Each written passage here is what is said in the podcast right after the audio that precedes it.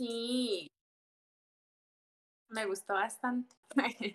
Entonces espero también poder compartir con ustedes lo que aprendí, que realmente sí fue, fue muy, muy, muy bonito. Entonces, ok, vemos que Dios es verdadero. Ese es el, el nombre del capítulo. Entonces, David, si gusta, lo pasa. Y voy a iniciar con este versículo que está completamente fuera de contexto, pero prometo que eso lo voy a explicar. Dice, pero temprano al día siguiente sucedió lo mismo. De nuevo Dagón había caído boca abajo frente al arca del Señor. Esta vez su cabeza y sus manos se habían quebrado y estaban a la entrada. Solo el tronco de su cuerpo quedó intacto. Eso está en primera de Samuel 5. Entonces prometo que más adelante lo vamos a ver. David, si gusta, lo paso. Entonces, vamos a hablar un poquito ahorita de lo que es la integridad de Dios, que viene eh, hablando, digamos, un poco en el capítulo. La palabra integridad proviene del latín inter, que significa que la cosa, esa, digamos, la cosa está completa o está entera. Entonces, con esa definición podemos tomar en cuenta tres cosas, que Dios es verdadero, que Dios es fiel y que Dios es veraz. Y de hecho, digamos, no sé si a ustedes les pasa, pero, por ejemplo, cuando uno escucha a un Dios verdadero, un Dios fiel, mm, uno cae en el peligro de que, de que piensen como que son frases muy trilladas, que uno los ha escuchado durante mucho tiempo como, ah, sí, Dios es fiel, qué bonito, ah, sí, Dios verdadero, el único Dios, pero ¿qué realmente significa eso para nosotros? ¿Y qué realmente significa, digamos, porque quizá nunca nos habíamos dado la tarea de estudiar o de ver por qué Dios es verdadero, por qué Dios es fiel y qué es lo que respalda o qué es lo que nosotros, eh, nuestra, digamos, qué, qué, qué nos aporta a nosotros de el que Dios sea así porque por algo él es así, es parte de su personalidad. Entonces, en David, si lo pasa, por favor. La siguiente diapositiva habla este, también de que Dios es genuino. Entonces, por ejemplo, vamos a ver Jeremías 10:10, que yo lo tengo por acá. Dice, sin embargo, el Señor es el único Dios verdadero, él es el Dios viviente y el Rey eterno. Toda la tierra tiembla ante su enojo. Las naciones no pueden hacerle frente a su ira. Entonces, bueno, las palabras a destacar en este versículo son el único Dios verdadero, Él es Dios viviente y Rey eterno. Entonces, aquí nos está hablando de características de un Dios que es verdadero, digamos, alguien que, que digamos, que fuera un mito, por ejemplo, no se le hablaría como alguien este, viviente y eterno. Y como ya lo habíamos visto, digamos, la eternidad de Dios es completamente fuera de lo normal e inclusive fuera de nuestro entendimiento. Pero algo que sí que nos ayuda un poco a entender esto es que simplemente Dios vive, digamos, si, si nosotros no, digamos, de hecho se me adelantaron en algunas cosas, digamos, como por ejemplo lo que decía lo que los, con los comentarios, la recopilación de comentarios, uno no puede creer en algo que, digamos, que como para alguien usted va a ser verdadero si realmente no, no, no cree que ni siquiera exista o que ni siquiera todavía tiene sus dudas en que di, será o no será. Entonces, quizá es por eso que nos ha costado ver a un Dios verdadero o a un Dios que vive y que vive eternamente, digamos, de, que, de que toda, Dios en toda su eternidad. Entonces, la pasamos, David Ladia, pues, ay, perdón, no, no, la pasé. Vamos a primera de Tesalonicenses 1.9, ¿Qué dice, pues no dejan de hablar de la maravillosa bienvenida que ustedes nos dieron y de cómo se aportaron, se apartaron de los ídolos para servir al Dios vivo y verdadero. Ahí como para poner en contexto, les están hablando a personas que, este, que dieron la bienvenida, ¿verdad? Pero lo, lo importante a destacar es que dice que como ellos se apartaron de los ídolos para servir al, al Dios vivo y verdadero. Entonces, de hecho, este es un punto muy importante, digamos, porque como bien lo mencionaba doña Yolanda, muchas veces no, mm, digamos, parte o complemento de entender estas características de Dios, este, es saber, digamos, como de que en nuestro corazón, digamos, de que a veces tenemos el corazón dividido. y por eso es que se nos hace tan difícil entender esto, porque por un lado creemos como dice, Dios es fiel, dice, Dios es verdadero, pero por otro lado, en nuestro corazón hay algo que está torcido en él y nos cuesta aún más llegar a, confiar plenamente en estas características de él, ¿verdad?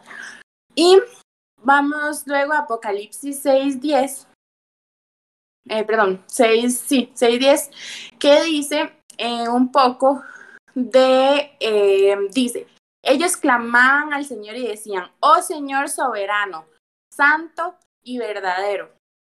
¿Cuánto tiempo hasta que juzgues a la gente de este mundo y tomes la venganza de lo que nos han hecho? Pero ellos hacen énfasis en estas tres palabras, soberano, santo y verdadero. Entonces, mm, a mí, yo, digamos, mm, si vemos en lo que tienen estos tres versículos en común, es que hacen alusión a que no solo Dios es real, genuino, sino que también Él es de verdad, digamos, Él es real. Entonces creo que eso es lo primero para empezar, digamos, entender de que de que Dios es real, Dios es eterno, y, y entonces empezando por ahí, ¿verdad? Entonces, si gusta, David la pasa. Y podemos también entender que Dios es vivo. Y entonces ustedes podrán decir, porque hay una piedra ahí. bueno, porque Dios no es simplemente una piedra ahí que está sin vida, sin y que no oye, que no ve y que Él está ahí, ¿verdad? Solo ahí por, por existir, sino que Él está vivo. Una piedra no es, no tiene vida, no, no hay nada que una piedra pueda hacer como echar patas y, caminar, ¿verdad? O sea, la, la piedra no es un ser viviente. Entonces Dios no es una piedra, Dios sí está vivo, Él es real. Y eso es importante para nosotros que podamos entenderlo. Porque quizá, este, nada más se nos dice, como dice, es que Dios es es verdadero, Dios es fiel, pero nunca hemos entendido realmente por qué o por qué es tan siquiera deberíamos creer en esto. Entonces, si vamos a Primera de Reyes 8:60, dice, entonces gente de todo el mundo sabrá que el Señor es el único Dios y que no hay otro. Eso es muy importante. Eh, luego, en Romanos 14:11 y ese me gustó bastante, dice, tan cierto como que yo vivo, o sea, eso le está diciendo Dios, tan cierto como que yo vivo. Dice el Señor, toda rodilla se doblará ante mí y toda lengua declarará lealtad hacia Dios. Entonces ahí es muy curioso porque él está diciendo tan cierto como que yo vivo. Y entonces, ¿qué significa esto? Que al final, no importa que ahorita estemos viendo y viviendo todo el caos que se está viviendo. O sea, al final toda rodilla se va a doblar ante él y toda lengua va a declarar, a declarar que él es Dios, digamos, al final. Mm, ahorita las personas podrán decir misa, pero ya está escrito de que, de que él, este, tan cierto como que él vive, toda rodilla se va a doblar ante él. Y eso, digamos, si, si lo vemos un poco más eh, en, de una perspectiva diferente, digo, él está diciendo, em, o sea, alguien tan soberano, tan real, eh, está diciendo que, que toda rodilla se va a hablar ante él. Entonces, eso no podría hacerlo alguien inexistente, porque de hecho se podría contradecir él mismo. Entonces, por eso él de, afirma primero dice tan cierto como que yo vivo, porque si no, eh, sería como contradictorio, ¿verdad? Como que diga tan cierto como que yo vivo, este, toda rodilla se doblará ante mí. Después, también uno que es parecido es Filipenses 2 del 9 al 11, dice, por lo tanto, Dios los elevó al lugar del máximo honor y le dio el nombre que está por encima de todos los demás nombres para que ante el nombre de Jesús se doble toda rodilla en el cielo y en la tierra y debajo de la tierra, y toda lengua declare que Jesucristo es el Señor, para la gloria de Dios Padre. Mm, también vamos a ver un poquito de Isaías 46 del 5 al 10. Ya del 5 al 10 dice, mm, perdón ahí como que no les estoy poniendo a buscar, es para que podamos ir este rápido porque si ahorita vamos a leer uno y es bastante largo. Pero bueno, dice, ¿con quién me compararán? ¿Quién es igual que yo? Hay quienes derrochan su plata y su oro y contratan a un artesano para que de estos les haga un dios. Luego se inclinan y le rinden culto. Lo llevan sobre los hombros y cuando lo bajan, allí se queda. Ni siquiera se puede mover. Cuando alguien le dirige una oración, no obtiene respuesta. No puede rescatar a nadie de sus dificultades. No olviden esto, ténganlo presente, recuérdenlo ustedes. Recuerden las cosas que hice en el pasado, pues solo yo soy Dios. Yo soy Dios y no hay otro como yo. Solo yo puedo predecir el futuro antes que suceda. Todos mis planes se cumplirán porque yo hago todo lo que deseo. Llamaré a una veloz ave de rapiña desde el oriente. Bueno, no, no, no es tan importante.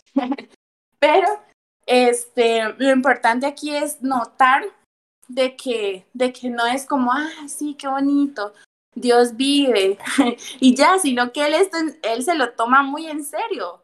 Eh, o sea, porque, porque si lo viéramos desde, desde la perspectiva, es como decir, ah, sí, David Brenes está vivo, pero que cada cosa que David dice se lo tomara como la gente a la ligera y nunca le hiciera caso, digamos, eh, eh, no tiene sentido, por eso él se lo toma esto muy en serio, como, ok, está bien que, pero yo vivo y yo soy real y yo me lo tomo en serio y por eso aquí él dice que no se le puede comparar con nadie, que quién es igual a él y que él hace lo que se le venga en gana, porque él es Dios y él es el único que tiene el poder de hacerlo. Entonces, como les decía, al final la gente ahorita podrá decir misa, pero, pero él sigue siendo Dios y nadie nunca va a quitarle eso. Y él siempre va a seguir viviendo eternamente y siempre va a ser soberano y siempre va a ser justo porque este, no hay sombra de variación en él y en todo lo que él es. Entonces, em, esto la verdad a mí me llamó bastante la atención, digamos, de que él aquí se ve lo que dice es como inclusive agresivo, como suena, pero es porque él se lo está tomando muy en serio, porque, porque quizás si él no es así y no dice, bueno, es que yo vivo y yo hago esto y yo hago esto, la gente puede que se lo siga tomando a la ligera como, ah, sí, Dios vive y ya, pero él por eso este, se lo toma así de en serio. y entonces, este,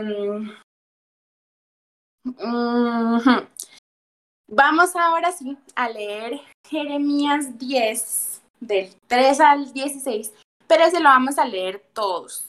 Eso vamos a hacer como lo que hicimos la semana pasada, de que uno leía uno, otro leía otro y así. Entonces, para que lo busquen otra vez, Jeremías 10, del 3 al 16, y en la, en la Reina Valera, que es la que tenemos todos. Entonces, voy a empezar yo. Vamos a ver. Voy a empezar yo, luego sigue Brayton, luego David, luego Loli, luego Betsy, luego Don José y luego Víctor. Bueno, Don José que está ahí con Doña Yolanda y Víctor con Lucy. Entonces voy a empezar yo. ¿Están listos? Jeremías 3. un toque, un toque. Yo, este, yo perdí el último toque, es que tengo problemas con el celular. Yo de último, cualquier cosa. Listo, listo.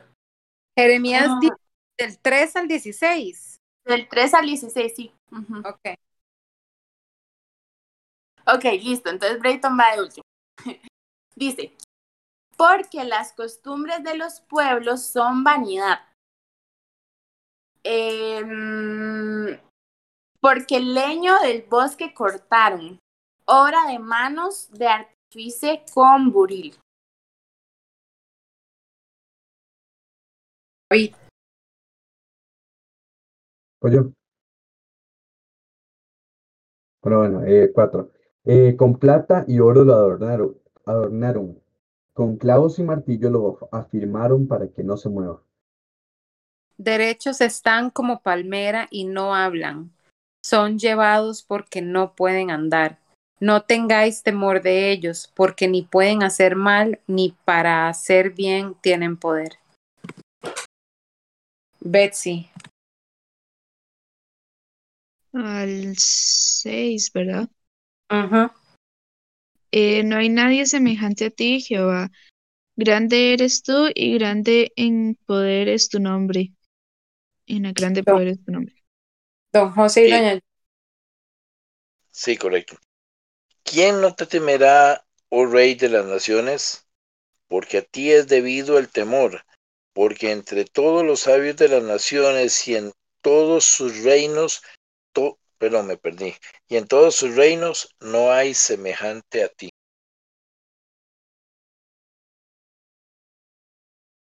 Todos se enfatuarán y entontecerán. Enseñanza de vanidades es el leño. Víctor.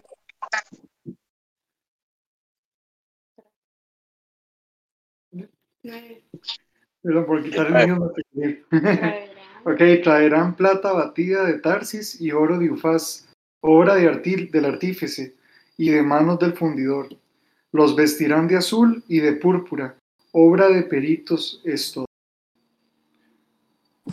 Mas Jehová es el Dios verdadero, Él es Dios vivo y Rey eterno. A su ira tiembla la tierra y las naciones no pueden sufrir su indignación.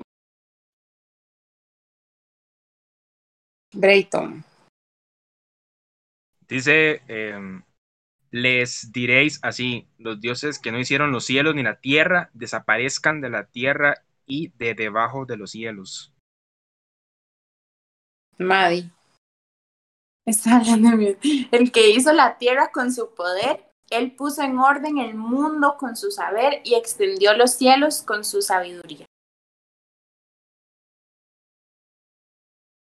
David.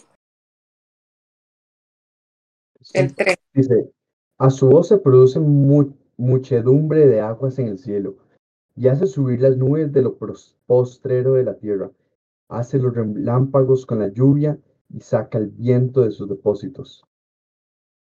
Todo hombre se embrutece y le falta ciencia, se avergüenza de su ídolo todo y fundidor, porque mentirosa es su obra de fundición y no hay espíritu en ella.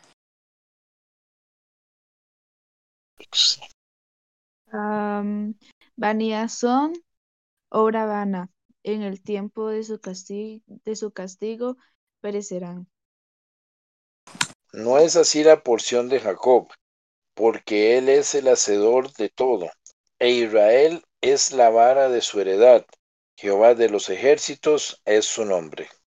Amén. Ok, perfecto. Muchas gracias a todos. Bueno, entonces con estos 16 versículos podemos ver de que aquí está claramente hablando de un ídolo, ¿verdad? Porque de hecho si vemos el título dice los falsos dioses y el Dios verdadero.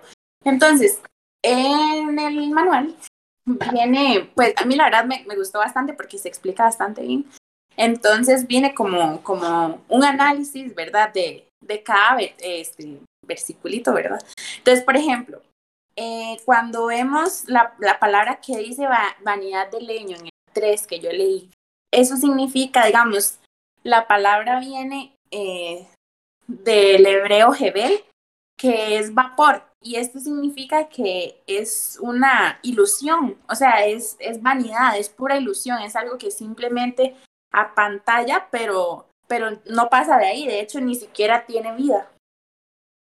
Este, y de hecho el leño está hecho de, una, de un árbol, ¿verdad? Este, o de una planta, y la planta no tiene mente, la planta no tiene vida. Eso lo vemos en el versículo 3, ¿verdad? Después, si vamos un poquito más adelante, dice que los ídolos no son nada más que una obra de, de hombre, un artífice con cincel. Esto quiere decir que eh, esto es hecho por ellos mismos y de hecho eso es bastante curioso, digamos, porque, porque uno lo hace con sus propias manos. O sea, nadie le dice a usted como, ah, bueno, vaya y haga un, ídolo, sino que usted decide construirlo con sus propias manos, con su propio esfuerzo. Eso fue lo que, lo que ellos hicieron, ¿verdad? Construir eh, un ídolo a punta de su esfuerzo, tener que ir a cortar la leña, tener que hacer esto, que clavar, que trabajar, y esto todo por voluntad propia, digamos. Eh, sí. Pero nada más un comentario curioso. Hay gente que utiliza ese versículo en específico para referirse diciendo que esos son los árboles de Navidad que se refieren. Este, claramente no, digamos, pero hay gente que utiliza para debatir el que los árboles de Navidad están mal, diciendo de que, porque en, otras versiones esto puede como que habla de que los decoran, entonces dice como cortan el leño y lo decoran. Entonces, pues, la, la, gente pensaba que era, digamos, hay gente que debate diciendo que son árboles de Navidad, por eso se que se cortó y luego se, se decoró, pero, pero no esos extremistas ahí bonitos. bueno, seguimos. Entonces, los ídolos no son nada más que decoraciones, que usan oro y plata para decorarlo. Entonces, ¿qué pasa? Que si él, si él por él mismo no tiene esplendor, no tiene nada, necesita un adorno que lo haga verse más llamativo, necesita un adorno que lo haga verse esplendoroso, porque por sí mismo un, no, no tiene nada, no tiene brillo, no tiene vida, no tiene nada, entonces necesita el oro y la plata para verse más este acorde a la situación. Entonces luego dice, los ídolos son sujetados con clavos para que no se muevan. Y entonces, ¿qué significa eso? Que sin clavos esa cosa se tambalea así, ¿verdad? Porque entonces el viento lo mueve y toda cualquier cosa lo desestabiliza.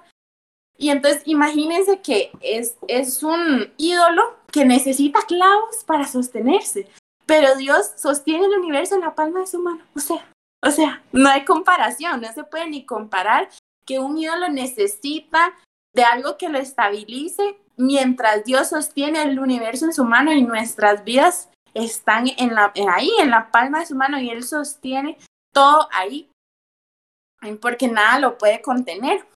Después vemos que eh, habla como de la este, piedaja o algo así, que eh, se refiere, antes se refería como a los espantapájaros.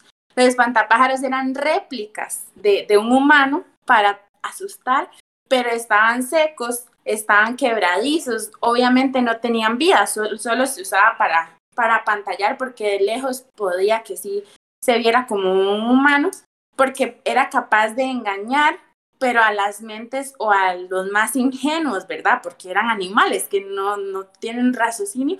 Entonces ellos eran engañados este, por estas simples criaturas, eran engañados por, por estos espantapájaros, ¿verdad? Este, los ídolos no pueden hablar y tienen que ser llevados porque no pueden caminar. Son mudos, son cojos. Este, mm, el hecho de que los ídolos deban ser cargados demuestra su impotencia e inutilidad, o sea, no sirven de nada más que una carga para que uno tenga que estar ahí llevándolos, ¿verdad? Porque no pueden andar por sí solos. Este, mm, los ídolos no pueden hacernos ni bien ni mal. Por esta razón los ídolos no se deben temer porque no, no pueden hacernos nada, no, no hay nada que, que de ellos que pueda hacernos algo. Los ídolos son mentirosos y no hay espíritu en ellos. La palabra mentirosa se traduce a la expresión hebrea, no sé, es hay algo muy raro, no lo voy a decir, no sé cómo pronunciarlo, lo cual significa engaño, decepción, falsedad y mentira. Un ídolo no tiene aliento, no puede dar vida a otro hombre, pero el Dios vivo y verdadero, Él es el que da la vida y nos da aliento de vida y por él es el que estamos vivos, básicamente, digamos. Em, y bueno, sí se repite bastante como que los ídolos son vanos, son obra vana, que van a perecer, o sea, no, nada va a durar, porque en algún momento se tendría que desgastar, en algún momento se tendría que hacer algún retoque, porque no va a durar, eh, eh, tiene una fecha de caducidad. en cambio, Dios eh, es eterno, y, no hay nada y nadie fuera de él. Entonces, esto nos lleva a, este, bueno, también el versículo 14, no, sí, el, sí, el versículo 14 habla de, de que, de la palabra infatuarán, que viene de la, de la, del hebreo que se traduce como bruto o inconsciente. La expresión entontecerán viene de la palabra que se traduce como estúpido y ambas palabras son duras, pero descripciones reales de los hombres que adoran, sirven y se preocupan de los ídolos sin vida, hechos con sus propias manos. Esto era lo que les decía, que, que tras de todo nos tomamos el tiempo para hacer eso, porque tenemos que poner de nuestro esfuerzo, de, de todo lo que, lo, de nuestras manos para llegar a ser y a construir un ídolo con esas características. Em, entonces, David, si gusta, la pasas. Y ahí vemos algo muy importante que dice, donde esté tu tesoro, allí estará también los deseos de tu corazón. Y eso está en Mateo 6, 21. Entonces, vamos ahora a leer el versículo del principio que les prometí que, que tenía un contexto para que podamos entenderlo y ya prometo que voy a conectar los. Entonces dice, después de que los filisteos capturaran el arca de Dios, la llevaron del el campo de batalla hasta la ciudad de Asdod. Llevaron el arca de Dios al templo del dios Dagón y la pusieron junto a una estatua de Dagón. Pero cuando los ciudadanos de Asdod fueron a verla la mañana siguiente, la estatua de Dagón había caído boca abajo delante del arca del Señor, o sea, como o sea, completamente inclinada, como postrada ante la ante el arca. Eh, pero, ah, bueno, eh, así que la levantaron y nuevamente la colocaron en su lugar. Pero temprano al día siguiente sucedió lo mismo de nuevo. Dagón había caído boca abajo frente al arca del Señor. Esta vez su cabeza y sus manos se habían quebrado y estaban a la entrada. Solo el tronco de su cuerpo quedó intacto. Por eso hasta el día de hoy, ni los sacerdotes de Dagón ni nadie más entra al templo de Dagón. Entonces, para conectar un poco todo esto, Dios, por la forma en la que es Él, y ya lo vimos de que Él en serio, eh, se toma en serio estas cosas, y sabemos que Él desea que no hayan ídolos en nosotros y porque no hay nada en lo que Él se pueda comparar. Entonces, Él es capaz de cortar la cabeza, de cortar los brazos, de cortar los pies y dejar a los ídolos eh, postrados delante de Él, porque Él es el, el único al que, el que no, merece nuestra honra, merece nuestro, nuestra fidelidad, por así decirlo este, y no le puede comparar con, de una estatua sin vida, de una estatua que no puede hacer nada por nosotros, a, él, ¿verdad? Entonces él es capaz de hacer esto, de cortar y de arrancar todo lo que tome el lugar de él, porque él es el único que puede tener ese lugar. Entonces, ¿qué pasa con lo del corazón? Que es muy importante. De hecho, yo anoté por aquí que apartar los ídolos es importantísimo porque todo aquello, y no sé si ustedes se han preguntado por qué repite esto, de donde esté tu tesoro, allí estará tu corazón, cuida tu corazón porque este emana la vida. ¿Qué significa esto? Que donde se empieza a torcer nuestro corazón es donde empezamos a darle fidelidad a otras cosas. De nuestro corazón empieza el querer hacer un ídolo, ¿no? De nuestro, en nuestro corazón empieza el deseo de, ¿será que si hago un ídolo? Y entonces ya ahí empiezo y en mi corazón empezó todo. Y ahí es donde cuando me doy cuenta ando por leña y ando por cosas para ir a construir mi propio, mi propio ídolo. Y entonces, ¿por qué Dios nos dice tantísimo que debemos cuidar nuestro corazón? Porque Él sabe que si nuestro corazón está recto ante Él y si lo cuidamos, vamos a, a no vamos a sufrir estas cosas y Él va a ser el único que ocupe el primer lugar en nuestro corazón. Pero si nosotros dejamos que nuestro corazón se tuerza, de ahí es donde vamos a empezar a, a, a, crear estas cosas y a ser desleal, a serle infiel a Dios. Y todo empieza en nuestro corazón. Por eso es donde, por, eso dice que de ahí mana la vida, porque de nuestro corazón depende todo, depende lo que hacemos, depende si, si estamos bien o estamos mal. Por eso es que se nos llama a cuidar nuestro corazón y que nuestro tesoro, este, de que donde está nuestro tesoro están nuestros, los deseos de nuestro corazón. Entonces la pregunta es, ¿cuál es nuestro tesoro ahorita? Porque donde está ahorita nuestro tesoro, ahí van todos nuestros deseos, ahí va todo nuestro corazón. Entonces sí, de hecho, el capítulo termina como en una exhortación o, o más o menos como que uno pueda este, hacer una reflexión de qué es lo que está ocupando y si está ocupando algo ahorita, mmm, el lugar de Dios en nuestro corazón, porque Dios, créanme que Él no va a pensarlo para cortarle los brazos y que caiga, digamos, pero por, pues, sí, entonces ahí es donde nosotros debemos pesar y por eso, digamos, lo que decía doña Yolanda ahora, como de que estamos enfocados en otras cosas y tal vez, o sea, porque quizá por la iglesia o así, tal vez hemos escuchado como, ay, sí, los ídolos, entonces significa que si yo amo el dinero, entonces es mi ídolo, o algo así, pero no nos vayamos a los extremos, digamos, es todo aquello que yo le dedico más pensamientos, le dedico más tiempo, de que mi corazón está ahí, yo le estoy dando todo a eso y, y no es a Dios. ¿Qué es eso? Puede ser algo muy simple. Por ejemplo, en mi caso, yo puedo decir, que a veces las cosas de la vida es en lo que yo pongo mi corazón, en que tengo que estudiar, que tengo que trabajar, que me tengo que mantener, que tengo que ser una mujer en este mundo y todo.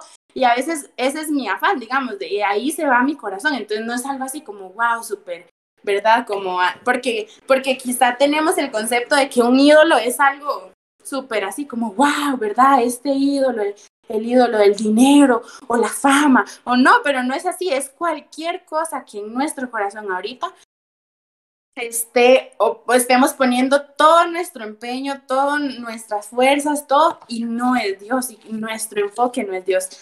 Entonces, en eso, digamos, es lo que lo que el capítulo o al final del capítulo nos insta a que podamos medir nuestro corazón, porque al final yo, de hecho un día hablaba con David de que yo no, yo decía, pero es que si, si mi corazón se malea o si alguien, por ejemplo, si alguien hace algo en contra mío y, y hace que mi corazón tenga ahí algo malo, al final es culpa de la persona porque él me está haciendo el daño. Yo pensaba así, pero entonces después, entendiendo un poco, yo soy la responsable de mi corazón, digamos, yo no voy a poder llegar a decirle a Dios como, Dios, es que, este, bueno, esta persona, ¿verdad? Que me hizo esto, entonces eh, mi corazón está así por eso.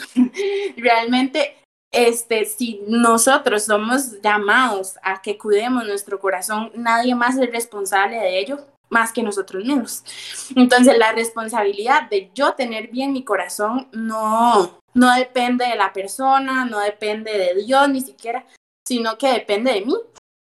Depende de lo que, a lo que yo estoy enfocada, depende a lo que yo tengo que, que sí, que enfocar mis fuerzas. Entonces, realmente no, el, el, el hecho de que, de, ay, esa frase de, de cuida tu corazón porque ahí mana la vida, debemos reflexionar un poco y, y saber que es en serio, que, porque nuestro corazón si está mal puede hacer que perdamos la vida, que perdamos la vida eterna, digamos, porque si nuestro corazón eh, sigue torcido y nosotros nunca somos lo suficientemente diligentes como para volverlo a Dios, al final la responsabilidad es solo de nosotros y podemos perder nuestra vida por no habernos hecho cargo de nuestro corazón. Entonces, realmente a mí este capítulo sí me encantó, me gustó bastante, muy confrontativo, pero realmente, este, ahorita, digamos, yo les pido como que piensen ahí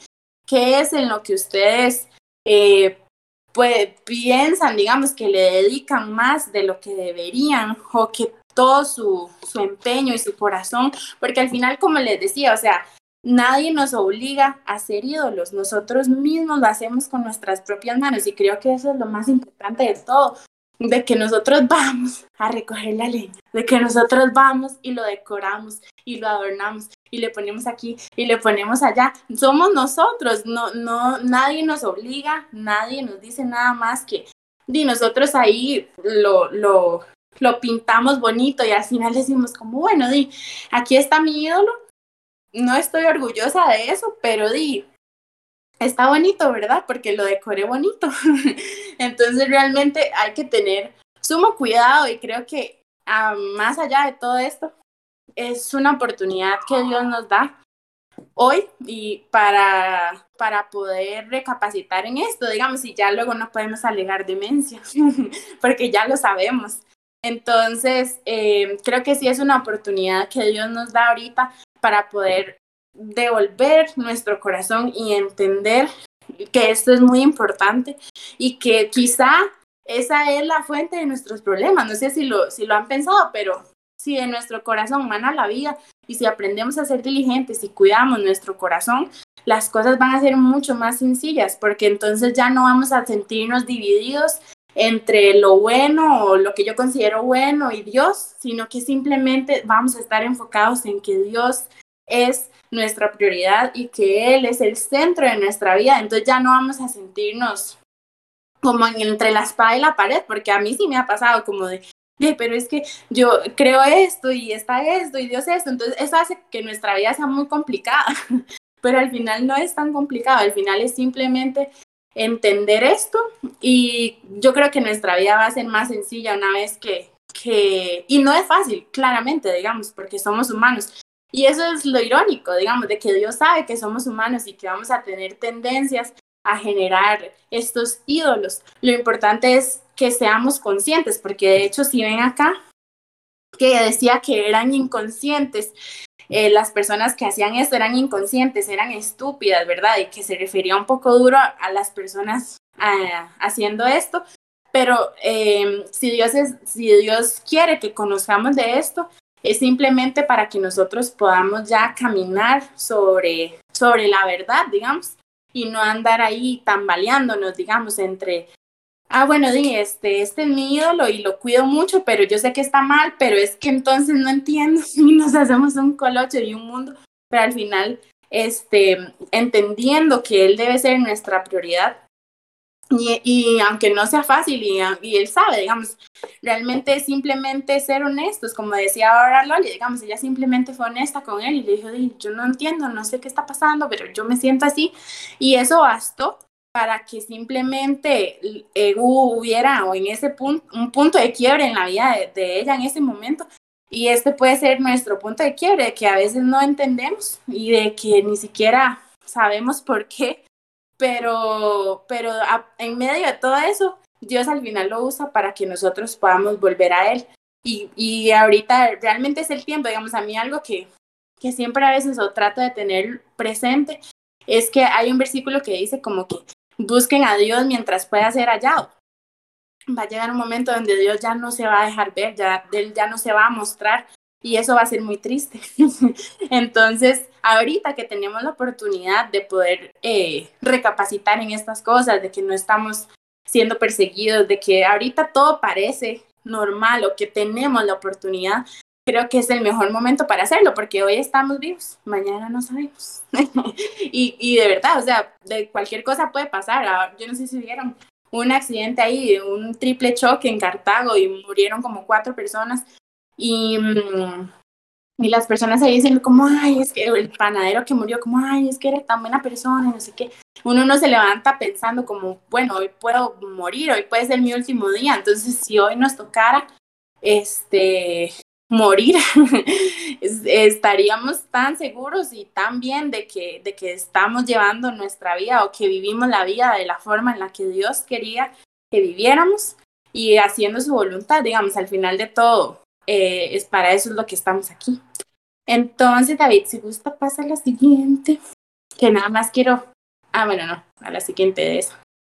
Este, terminar con el versículo que dice, sobre toda cosa guarda, guarda tu corazón, porque Él manda la vida. Eso está en Proverbios 4.2. Y esa sería mi participación en de Muchísimas gracias. no sé si alguien tiene algún comentario. Siéntanse libre de hablar. Muy buena, Madre. Muy buena, muchas gracias. Gusto. De verdad que me siento confrontada, muy confrontada. te agradezco por tu sensibilidad, este, en especial la parte donde explicaste lo del versículo de, de Proverbios, eh, que es algo tan, tan que está ahí, ¿verdad? Pero no es, no es tan fácil de entender. Entonces, Dios te lo reveló realmente de una forma muy clara y lo pudiste transmitir a nosotros de una forma muy clara. Lo agradezco, de verdad. Muy bueno. Gracias. Sí, yo creo que este capítulo hace que Dios se vuelva tranquilo. Creo que se vuelve, eh, se acerca a nuestro alcance. Eh, creo que, creo que es importante el tema de lo que mencionaba Maddy, todo el tema de los ídolos y todo eso. Que, este, de hecho, hay una parte donde, donde Dios está quejando, creo que es como en Jeremías al principio, que él les está haciendo una queja en contra de, de Israel y una de las cosas que les decía era como, este, vayan, pregunten a los otros pueblos a ver cuáles de ellos han cambiado eh, sus dioses. Cuáles, vayan, pregunten, vayan a los egipcios y pregúntenles si ellos han cambiado sus dioses. ¿Qué mal les hice yo a ustedes para que ustedes me cambien a mí? Entonces creo que esto se vuelve, esta parte de dioses verdaderos se vuelve personal, como Madi mencionaba, lo del corazón, el tema de cómo, cómo somos responsables de nuestro corazón. Eh, lo que Maddy mencionaba de que, eh, que, hay que guardar el corazón y que básicamente Dios nos lo, lo, ordenó y no hay otra cosa que hacer.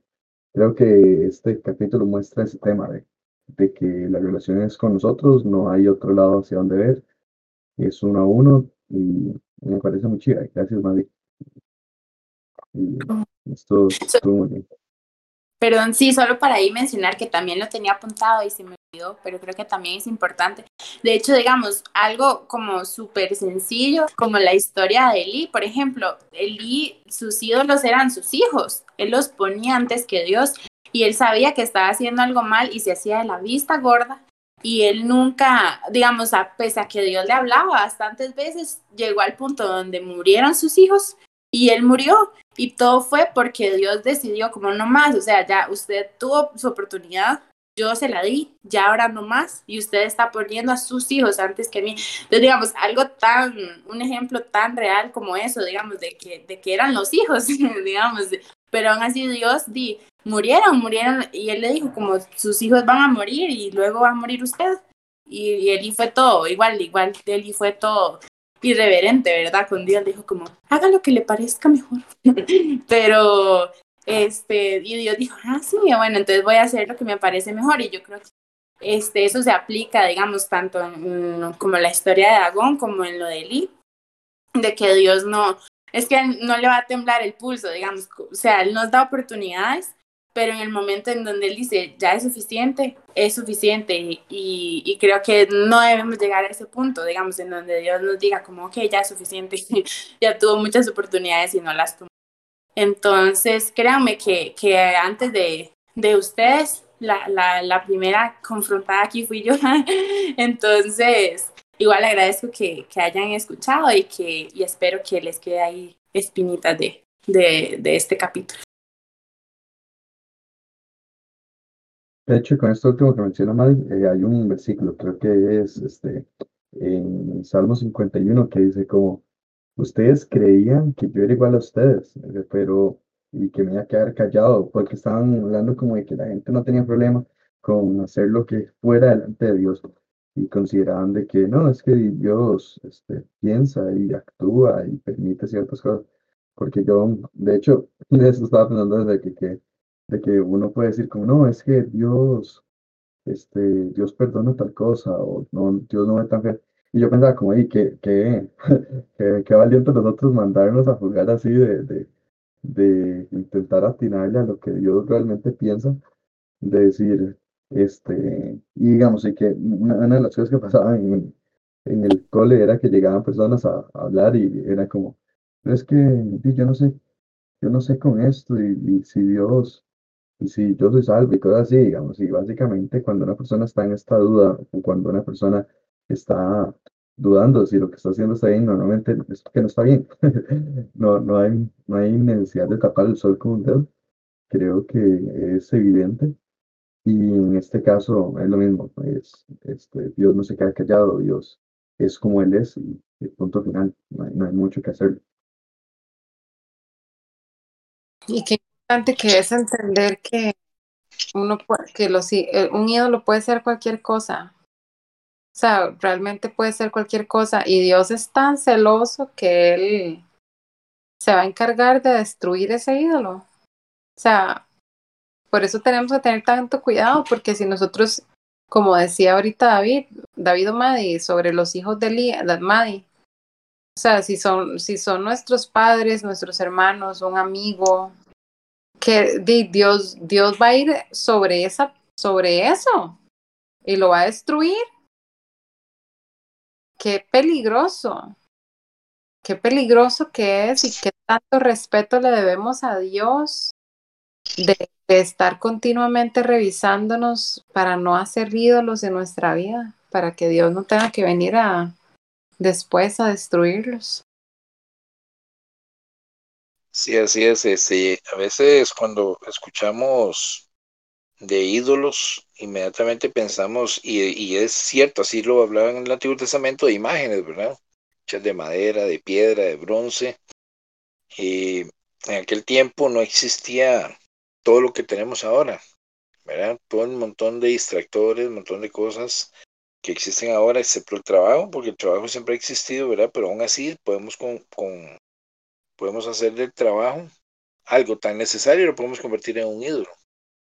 ¿Verdad? Eh, una experiencia por ahí de un líder de una, de una agencia. Este, en una ocasión eh, estábamos recibiendo unas charlas y, y la, la esposa, la esposa del líder eh, venía saliendo y donde estábamos en el aula se nos aproxima y nos dice, ¿cómo me gustaría ser una computadora? Y ahí, claro, no sé cómo es una computadora, ¿verdad? Dice, para que mi esposo me dedique el tiempo a mí que le dedica a la computadora. Entonces, ¿qué estaba diciendo ella? Que él había hecho de su trabajo un Dios, porque en realidad, creyendo servirle a Dios, está dejando servirle a Dios. Y, pensamos en ídolos y los encauzamos en una religión, si bien es cierto, vamos a tapar el dedo, está cargada de cosas, pero cuántas cosas hemos metido nosotros en nuestra vida que son dioses. Y eso nos, nos roba, nos roba todo, nos roba tiempo y nos roba todo. Y, y, y como decía Maddy, ¿verdad? Eh, eh, en mi corazón es una habitación para Dios. Y mi pregunta es, ¿qué espacio ocupa Dios en mi corazón? ¿En qué lugar está? ¿Está sentado en el trono? ¿Está sentado gobernando? ¿O lo tengo en una esquina? ¿Lo tengo metido en una gaveta en el closet? Y, y lo saco cuando lo necesito. Hay, un pasaje nada más lo voy a leer y, y que, que, conste, esto no lo estoy tirando a ustedes. Créanme que cada vez que hablo, esta palabra es confrontativa para mí. Y, y Lucas 10, 25, había, dice que he aquí un intérprete de la ley se levantó y dijo, para probarle, maestro, ¿haciendo qué cosa heredaré la vida eterna? Él le dijo, ¿qué está escrito en la ley? ¿Cómo lees? Le dijo Jesús. Aquel respondiendo dijo, amarás al Señor tu Dios con todo tu corazón y con toda tu alma y con todas sus fuerzas y con toda tu mente y a tu prójimo como a ti mismo. Y le dijo, bien has respondido, haz esto y vivirás. Con todo tu corazón, con toda mi mente, con toda mi alma. O sea, no pide eh, sobras. Él le dice a José Brenes, José, no son sobras. Importante es este, entender que eh, aquí estamos un grupo, pero cuando nos presentemos delante de Dios, José Brenes va a estar de frente a papá. ¿Y qué le voy a decir? Ahí lo dejo. Que tenga una linda noche. Ah, bueno, y gracias, maestro. Muy bonito.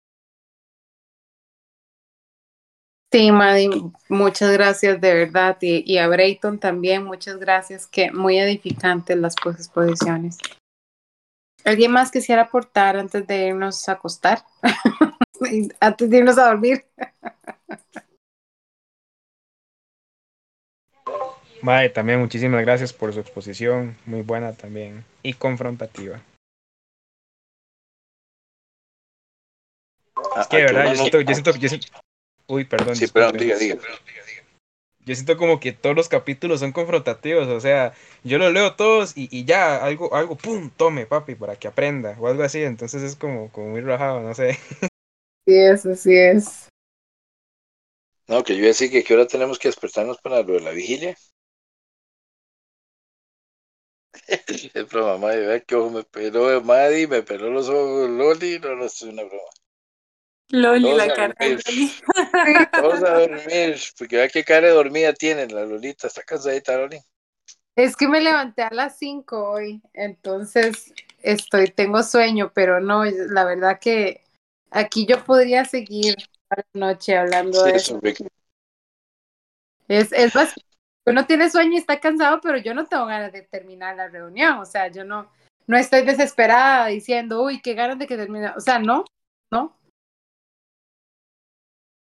Eh, yo creo que Víctor quería decir algo, ¿no?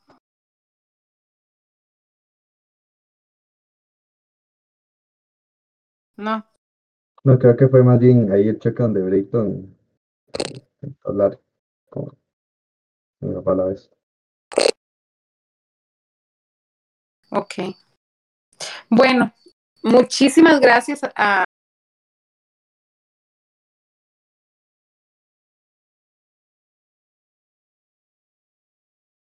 Loli creo que se le cayó. Pero, no, pero. Pero bueno,